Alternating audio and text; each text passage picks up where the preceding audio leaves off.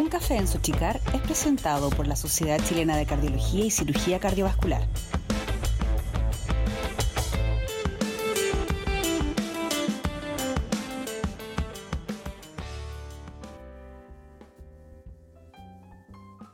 Hola a todos, soy el doctor Daniel Díaz Puentes, editor de la página web de la Sociedad Chilena de Cardiología y Cirugía Cardiovascular el día de hoy tengo el agrado de presentarles al doctor Carlos Fernández Cavalin, actual presidente del Departamento de Educación Continua de nuestra sociedad, y también el secretario general del Congreso Sudamericano de Cardiología, que se va a desarrollar a fines de noviembre de este año en nuestro país. El doctor Fernández obtuvo su título de médico cirujano en la Universidad de Concepción, hizo su beca de pediatría y también de cardiología en la Universidad de Chile y actualmente trabaja en la clínica Santa María principalmente. Sabemos que está haciendo un arduo trabajo como secretario general del Congreso. Le queremos agradecer su presencia y queremos hacerle algunas preguntas el día de hoy. La primera de todas es cómo ha estado el desafío para los pediatras en esta pandemia. Hola Daniel, bueno, muchas gracias por la, por la invitación a este formato novedoso, la verdad es que es un agrado y, y una novedad para mí también, así que disculpan si no, si no, si de repente no, no, no, no cumplo la expectativa. Eh, bueno, la, la, verdad es que eh, para nosotros como, como pediatra en general y como cardiólogo pediatra en particular, eh, tampoco no, no, hemos estado ajenos a esta, a esta pandemia. Nosotros como pediatras desde desde muy temprano iniciaba la, la, la, la, ola de contagio el año pasado, nos tuvimos que enfrentar a una disyuntiva que el mundo de adultos no, no está, no, lo visualiza tan, tan frecuentemente. Y es que para nosotros como pediatras, los niños eh, se enferman mayoritariamente en invierno. Y nuestro principal temor era que el año 2020 coincidiera la pandemia de SARS-CoV-2 con eh, los virus respiratorios habituales. Y nosotros éramos el, el, experimento del hemisferio sur porque éramos los primeros que íbamos a enfrentar el invierno con pandemia. Afortunadamente, la, la, lo que ocurrió en ese momento es que todos los virus respiratorios bajaron mucho su, su, circulación y en forma, yo creo que influyó bastante también que los niños no fueron a, a clase durante todo el 2020. Eso hizo que nosotros tuviéramos muy poca circulación viral, tuviéramos muy poca consulta de, patología, eh, de patología en general y permitió que tuviéramos un respiro en cuanto a la ocupación de camas que fueron ocupadas por adultos. En el avanzar de la pandemia, como cardiólogo pediatra, también vimos una cosa muy especial, que si ustedes se acuerdan, la pandemia partió a nivel global en marzo ya a fines de abril, eh, países del hemisferio norte empezaron a, reportar un cuadro muy raro post contacto con COVID que se manifestaba principalmente por con manifestaciones clínicas inflamatorias, que es el síndrome inflamatorio multisistémico, el PINS, que una de sus grandes grande, grande causas o grandes, grandes compromisos era el compromiso cardíaco. Y empezamos a ver en ya a contar de fines de mayo, yo diría, los primeros casos en Chile, y que lamentablemente los últimos, los últimos meses han estado en la palestra en nuestro país por eh, el fallecimiento de algunos niños por, este, por, esto, por estos casos. Eh, eso puso a prueba también nuestro conocimiento como cardiólogo pediatra, empezar a pensar, empezar a conversar con los infectólogos, con los reumatólogos, con los pediatras generales, con los intensivistas, de manera de hacer un rápido reconocimiento y un rápido tratamiento. Nosotros teníamos la, la expertise del Kawasaki y que afortunadamente eh, el tratamiento para este síndrome inflamatorio que ocupábamos en el Kawasaki también sirve para, para este, así que nos permitió que la mayoría de los niños que, que, fueron afectados anduvieran bien. Así que yo te diría que esos son los dos grandes ejes de, de, de, compromiso desde el punto de vista pediátrico de esta pandemia. Nosotros sabemos que desde hace poquito tiempo el Departamento de Cardiología Pediátrica también eh, agregó eh, las enfermedades congénitas del adulto. Ahora son un departamento más grande. Sí, lo, lo, que tú dices, Daniel, es muy importante para nosotros. Era un anhelo bien soñado. Tú sabes que las cardiopatías congénitas hoy por hoy eh, tienen un, muy buen pronóstico a, a largo plazo en, en, nuestro país y en el mundo en general.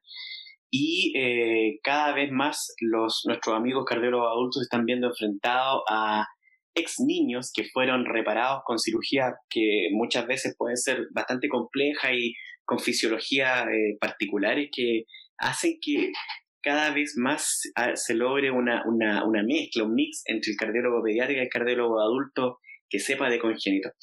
Así que para nosotros fue muy importante ese hito que tú nombras, que incorporar a, al, al, grupo de cardiólogos de adultos y cardiólogos pediatras que se dedican a este tipo de pacientes.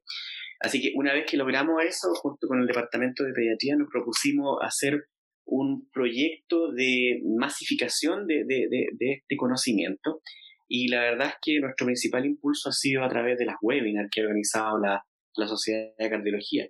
El año pasado logramos hacer cuatro webinars de cardiopatías congénitas del adulto, donde tocamos principalmente temas de, de las, las cardiopatías más, más, más, frecuentes con las que se pueden encontrar los, los, los cardiólogos adultos. Y nuestro grande proyecto es eh, expandirnos y participar en los consejos, por ejemplo, de la Sociedad Interamericana. Y el año 2021 tenemos también toda una un plan de hacer probablemente cursos online de cardiopatías congénitas del adulto y, eh, por supuesto, una participación eh, importante también en lo que es el, el Congreso Sudamericano de, de, fin de año. Con respecto a lo mismo, nosotros vamos a estar muy pendientes también en las plataformas como YouTube, Spotify, también para darle un espacio a este conocimiento. Algunos preferimos algunas plataformas por sobre otras, pero queremos tener la gran una amplia variedad, digamos, para poder informarnos. Imagino que también esto se correlaciona con su trabajo como eh, presidente del Departamento de Educación Continua. Me imagino que también no solo es la pediatría y, la cardiopatía congénita, sino que también está a cargo, digamos, de una amplia variedad de, de conocimiento científico. Sí, es verdad, ese ha sido un desafío muy bonito para, para mí porque, como tú bien dices, yo, yo vengo de la cardiología pediátrica y, y asumir este desafío de la presidencia del Comité de Educación Continua implica tener una visión global de la, de la cardiología y que doy, doy, las gracias por la confianza del, de, los presidentes que me designaron anteriormente, el doctor Prieto y ahora, y ahora el doctor Rosell. Y, pero sin lugar a dudas que la ayuda que tengo del equipo de, del Departamento de Educación Continua es invaluable. O sea, realmente son, son personas que me han ayudado muchísimo a, a ver qué temas podemos colocar y bueno, por supuesto, la, toda la parte de administrativa de la Sochicar también. Y claro, como tú bien dices, el Departamento de Educación Continua ya desde el año pasado estamos en un plan de, de dar mucho contenido de conocimiento de toda la cardiología a nuestros socios y a toda la comunidad relacionada con salud en general. Queremos incluir a todos los que de alguna manera eh, se relacionan con el corazón y desde la, desde la, desde la época fetal hasta eh, la época geriátrica, todos, todas las edades y con todos sus problemas tratamos de darle cabida a través de distintas plataformas, cursos, webinars, eh, actividades de congreso, eh, seminarios para, para los, los, becados en formación, eh, discusión de guías clínicas, etcétera, etcétera. Es una, un muy buen número de actividades que las ponemos a disposición de todos los de todos nuestros socios, tal como tú dices, en, en todas las plataformas que queremos salir, o sea, ya sea en vivo, ya sea presencial cuando se pueda, ya sea a través del canal de YouTube, etcétera, o estos podcasts que me parecen muy interesantes. Por lo mismo, conversábamos también con el, eh, con el doctor Sepúlveda lo, lo que había sido la incorporación de nuevas tecnologías, sobre todo desde marzo pasado, principalmente la incorporación de lo que es esta plataforma que es Zoom, que lo estamos haciendo en este momento de forma virtual, eh, de la gran cantidad de reuniones o, de cursos que se comenzaron a hacer a través de esta plataforma, como nuestro mismo Congreso eh, Chileno de Cardiología fue una proeza realizar ese evento y todo de forma virtual, ha significado un cambio en el paradigma del conocimiento científico bastante grande. Sí, pues mira, yo, yo, yo lo, lo, he comentado con algunos amigos, la verdad es que eh, hace un año nunca pensábamos que una de nuestras principales herramientas iba a ser Zoom. O sea, que ganas de haber tenido acciones en Zoom eh, en marzo del año pasado. porque probablemente estaría dedicado a otra cosa actualmente. Y realmente eh, esta plataforma y las, todas, las, todas las plataformas que permiten las videoconferencias han dado una cantidad de amplitud, sobre todo el conocimiento médico, diría yo, que es impensado. O sea, yo, mira, personalmente tengo amigos de, en Estados Unidos que fueron con los que me formé y que dejé de ver hace mucho tiempo, pero ahora ya nos conectamos, no sé, por cada 15 días y estamos preguntándonos casos clínicos, estamos armando reuniones de cualquier parte del mundo. Esto cambia, como dices tú, paradigmas para la organización de cursos. Ya no cuesta nada para nuestros cursos locales tener invitados extranjeros. O sea, yo encuentro que es fantástico el, el aprovechamiento tecnológico y el salto tecnológico que se han pegado a esta, esta sociedad a raíz de la, de la pandemia, yo creo que es comparable con las grandes catástrofes de la humanidad que han permitido la, el crecimiento tecnológico del ser humano per se, empieza a crear caminos que le permiten eh, un mayor desarrollo. Yo no tengo duda que en dos o tres pandemias más vamos a estar llegando a Marte o a, Mercurio. eso es, eso está, está, claro, la humanidad funciona así. Eh, cuando estamos apretados tenemos la, la capacidad de salir adelante. Así que em, eh, estas tecnologías llegaron para quedarse, como dicen todo el mundo, y yo creo que no, nos hacen cambiar y nos hacen ampliar el horizonte de una manera fantástica. También vamos a tener que ponernos más en sintonía con lo que son estas tecnologías, porque a veces las utilizamos en horarios que son de descanso, por ejemplo, que es llegar a la casa y volver a conectarse para más trabajo quizás nos va a llevar un tiempo también adaptarnos a esto, ¿no? Sí, yo creo que sí, fíjate, yo, yo uno piensa cómo era su, su vida en... Yo, yo personalmente me confiné a fines de mayo y aparecí en mi trabajo meses después, iba solamente a hacer los turnos. Y claro, los días que estaba en la casa al principio era muy, muy, muy entretenido poder ver televisión y poder eh, estudiar por mi cuenta, pero empezaron a aparecer las reuniones por Zoom y llegó un momento que teníamos eh, seis a ocho reuniones de distinto tipo y la verdad es que terminaba más cansado que si hubiese ido a, a, trabajar y a ver pacientes como más, más, lo que uno se prepara. Em, así que sí, el, el, el hecho va, va llevarnos un tiempo acostumbrarnos a a tener un horario, un horario protegido probablemente para, para tener reuniones y compatibilizarlo con nuestro trabajo presencial.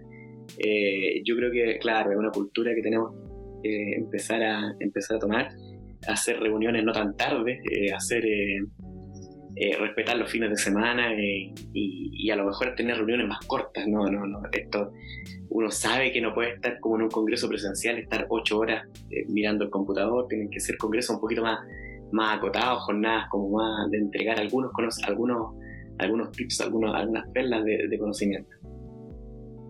Como secretario general del Congreso, ¿cómo toma esta responsabilidad? ¿Cómo han sido los congresos sudamericanos pasados? ¿Nos puede comentar cómo está siendo esta experiencia para usted? Bueno, toda una experiencia, pues la verdad, la verdad es que, eh, a ver, los congresos sudamericanos en general eh, eran del estilo que todos nosotros estamos acostumbrados, o sea, eran tres días, cuatro días en un hotel, nos juntábamos todos, eh, departíamos información, conocimiento, estábamos tomando café, íbamos a, reuniones presenciales, eh, la pasábamos bien, camaradería, qué sé yo, y cada uno después para su casa preparábamos los trabajos, presentábamos en póster, y la verdad es que Em, con la llegada de esto en forma brusca, eh, tuvimos que hacer un giro muy, muy importante. Te cuento que nosotros empezamos a trabajar en el Congreso Sudamericano a fines de, en diciembre del 2018, para hacerlo en diciembre del 2020. Y durante todo el 2019 nos dedicamos a hacer una promoción intensa de lo que iba a ser el Congreso, e, incluso nosotros tuvimos presencia con Stan en distintos eventos, en Argentina, en Uruguay, en República Dominicana, eh, fuimos a promocionar nuestro congreso, tuvimos espacio para hablar de nuestro congreso presencial, teníamos eh, convenios ya más o menos bastante, bastante convenientes para hoteles, para viajes, para que pudiera la gente viajar a Chile. Y la verdad es que ya teníamos bastante gente que quería viajar a Chile para diciembre del 2020 ante la situación de pandemia, eh, la verdad es que empezamos a, vislumbrar por ahí por mayo que no se iba a poder hacer y decidimos postergarlo para el año 2021 a la espera de poder tener alguna, alguna mejoría en cuanto a la presencialidad. Todos nuestros invitados estaban confirmados y, la verdad es que tuvimos que pedir las disculpas y poder y ver si podían tener la, la disponibilidad para este año. Y ya este año lo que estamos pensando es hacer algo absolutamente nuevo, lo más probable, y van a venir novedades, no quiero adelantar todas las novedades eh, a través de, del podcast, pero, pero va a ser un congreso absolutamente nunca visto para nuestra sociedad y yo les aseguro que tampoco eh, había sido pensado así a nivel de Sudamérica. Vamos a ser probablemente los primeros eh, en nuestro continente, en nuestro subcontinente sudamericano, que vamos a tener un evento de estas características que va a permitir conjugar la presencia, la, presencialidad con los aforos que nos permita la autoridad sanitaria y también eh, combinarlo con algún tipo de, de streaming, cosa que todo nuestro público a nivel de Sudamérica no se pierda este evento que pensamos que va a ser muy bueno.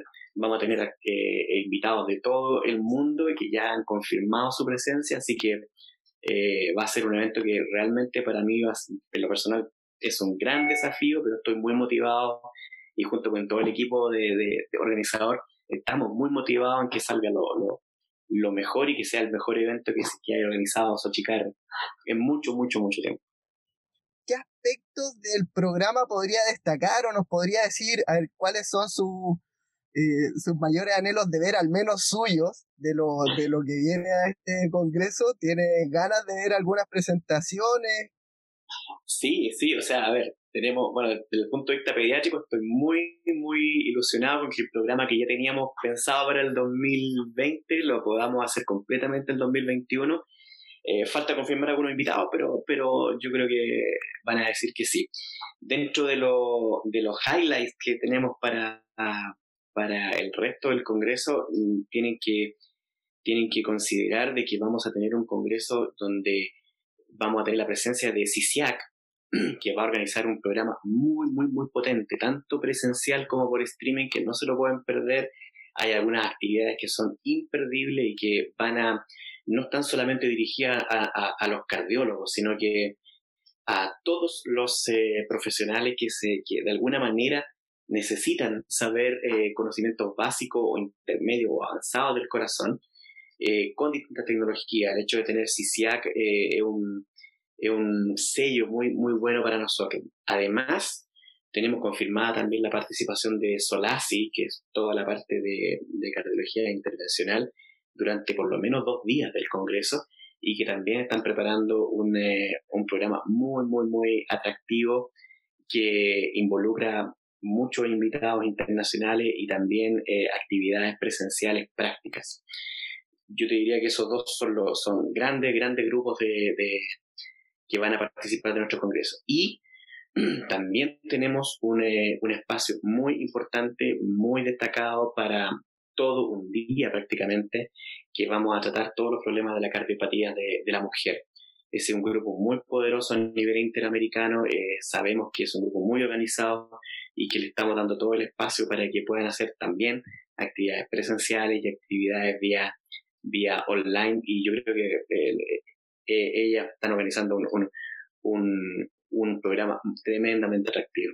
Yo te diría que sube preguntas, pediatría, CICIAC, eh, Solasi y las cardiopatías de la mujer son los grandes highlights de, nuestro Congreso Sudamericano y que, y que por supuesto no se los pueden perder. Vamos a estar ahí. Yo ahora estoy interiorizando un poco más y, y son actividades maravillosas, van a existir, eh, por lo que yo entiendo, de ser posible, por la contingencia, algunas actividades prácticas también. Sí, eso queremos, eso queremos exactamente, queremos, queremos que el, el hecho de que el, el, el, socio, no socio, el asistente en general, quiera ir presencial le significa un valor agregado, que sea más allá de lo que de lo que puede ver a través de la pantalla del computador, es decir, que pueda tener una, una participación y que sienta que está aprendiendo algún aspecto en particular por el hecho de haber ido. Por supuesto, estamos supeditados a, los aforos sanitarios, pero pensamos que ya para diciembre vamos a tener la, la posibilidad de, de, contar con, eh, con, algún grado de presencialidad en, a lo mejor no temporalmente todos juntos, pero sí podemos ir, eh, fraccionando en, la asistencia a lo largo del día. Se divide el Congreso, las áreas de adultos y las áreas pediátricas. Vamos a, eh, vamos vamos a contar los cirujanos cardiovasculares. Sí, tenemos ya los cirujanos, ya tenían ya tenían hechas sus invitaciones a, a los cirujanos que querían que asistieran y tienen también bloques para ellos exclusivos, así para, para que puedan tratar sus temas y eh, pensamos también, eh, pensando en esta cosa de, obviamente, la cardiología es integrada, por lo tanto es muy importante tener varias visiones. Vamos a tener bloques donde puedan interactuar el ecografista, el hemodinamista, el cirujano frente a un mismo problema. Eso es lo que, lo que estamos tratando de armar y que, que también eso siempre ha sido muy bien valorado en nuestros anteriores congresos nacionales, así que eso lo vamos a mantener. Lo mismo también pensamos en actividades bastante novedosas para los socios eh, adherentes en formación. Y ahí van a haber un par de sorpresas que yo creo que les van a gustar bastante a ellos, aparte de, de, las, de las cosas ya tradicionales también, como los módulos PROCON, que son bastante entretenidos y que lo hacen, lo, hacen muy bien. Eh, pero vamos a darle también un giro que yo creo que, no quiero adelantar la sorpresa, pero va, yo creo que les va, les va a causar bastante agrado lo, lo que estamos pensando quiero aclararle también a la audiencia que vamos, este año es el Congreso Sudamericano más el Congreso Chileno de Cardiología. Exactamente, ah, exactamente. Funcionan los, dos congresos en el mismo evento y claro, vamos a tener posibilidad de nuestros trabajos libres, como siempre, como todos los años, pero además vamos a compartir con toda la experiencia científica de los, del resto de los países sudamericanos y en ese sentido pronto van a tener las fechas de, de apertura donde pueden mandar su, su investigación es fascinante escuchar todo esto, doctor. Realmente yo espero que, em, que la pandemia nos permita realizar estas actividades prácticas y poder vernos y poder estar con los colegas y poder compartir con gente de otros países que se dedican a lo mismo que nosotros nos dedicamos. Sería realmente un respiro y si no, me imagino que el trabajo va a ser igual de maravilloso. Así que espero realmente que esto se, se pueda llevar a cabo como lo tiene soñado. Sí, ojalá, pues. Doctor, para, terminar, quería eh, abrirle aquí el espacio para que nos invite a todos nuestros oyentes a que estén atentos al Congreso Sudamericano. De todas formas, nosotros se lo vamos a ir recordando por nuestras redes sociales, por Twitter, por Instagram. Le dejo este espacio para que nos invite y para agradecerle su tiempo con nosotros y todo lo entretenido que es su charla. Gracias, Daniel. Mira, yo la verdad es que voy a ocupar el espacio, uno para invitarlos, 27 al 30 de noviembre del 2021 tienen que estar todos conectados a sus computadores o presencial yendo al Congreso Sudamericano y Chileno de Cardiología. Es un evento único, yo creo que va a ser eh, un evento que va a marcar un hito para nuestra, para nuestra sociedad y también para Sudamérica. Esperamos que así sea, tenemos toda la energía y el corazón puesto en eso, así que tiene que salir bien.